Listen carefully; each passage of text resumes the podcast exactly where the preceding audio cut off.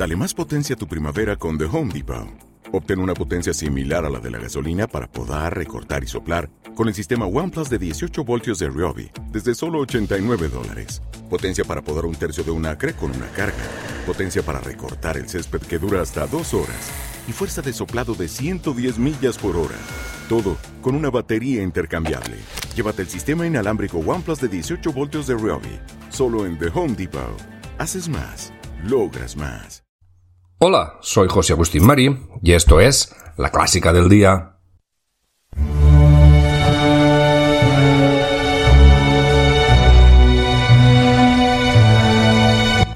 Hola, hola, hola, muy buenos días a todos y a todas en este 4 de diciembre, domingo de 2022. Hoy tenemos dos efemérides entre los clásicos. Una es que el 4 de diciembre de 1879 nace el compositor y director de orquesta norirlandés Sir Hamilton Harty, que falleció el 19 de febrero de 1941 y del cual la clásica de hoy disfrutaremos de una de sus obras. Y también, tal día como hoy, pero en 1976, fallece el compositor británico Benjamin Gaiten, que nació el 22 de noviembre de 1913 y falleció tal día como hoy, pero en el 79. En fin, hoy vamos a disfrutar eh, de una obra de Hamilton interpretada por Emma Resini a la flauta y por Bora Lee al piano que interpretan In Ireland de Hamilton Harty y es una interpretación del 10 de enero de 2016. Después eh, de la clásica, os contaré un poquito más sobre su vida.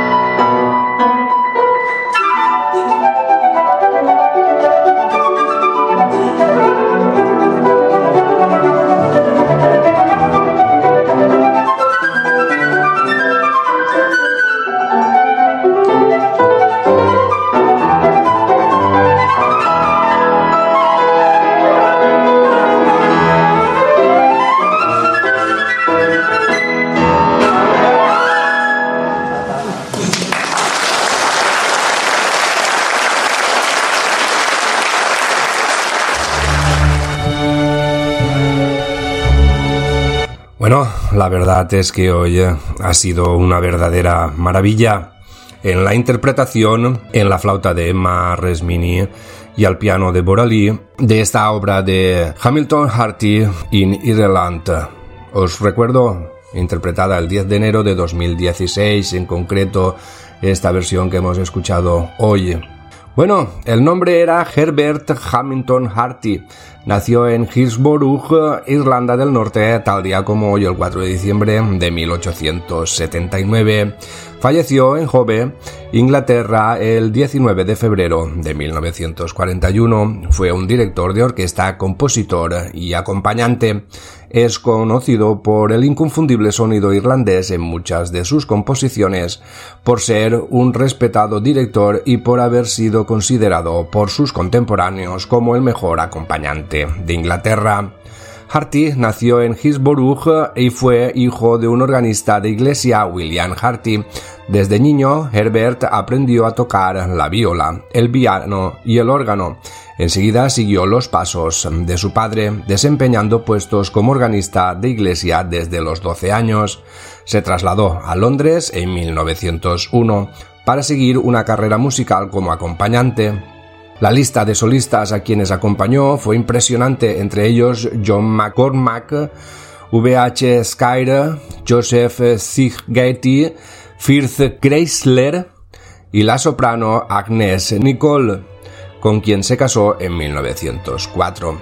Harty compuso la mayor parte de su obra entre 1901 y 1920, incluyendo An Iris Symphony, el poema tonal White The Wild Geese, el concierto de violín, la ode to a Nightingale para soprano y orquesta, estrenada per Nicole, después se retiró como director en 1936, finalizando con un poema tonal The Children of Lear en 1938.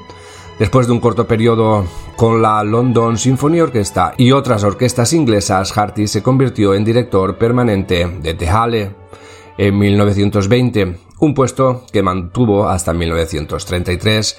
Bajo su dirección, Tehale se convirtió en una de las primeras orquestas de Inglaterra.